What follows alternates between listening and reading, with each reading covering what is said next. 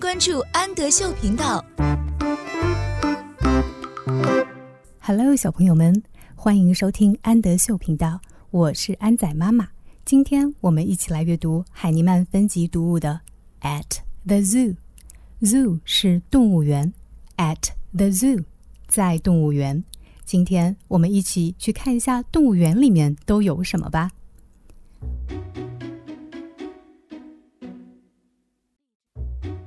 We can see a monkey.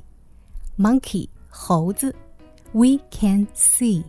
We 是我们，can 是可以，see 表示看见。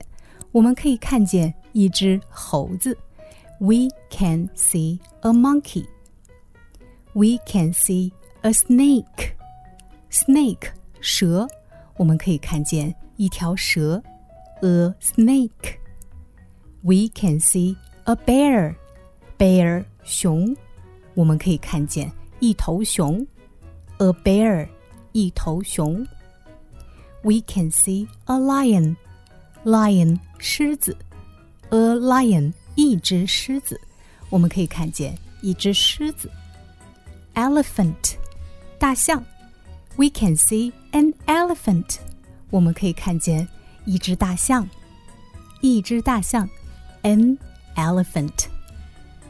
We can see a giraffe.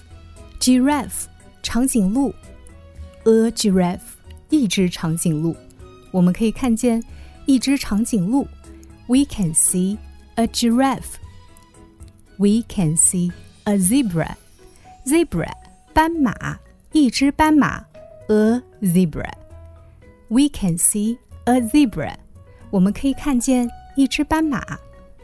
We can see a bird. Bird 小鸟，一只小鸟，a bird。We can see a bird。我们可以看见一只小鸟。我是安仔妈妈，请在微信公众号搜索“安德秀频道”。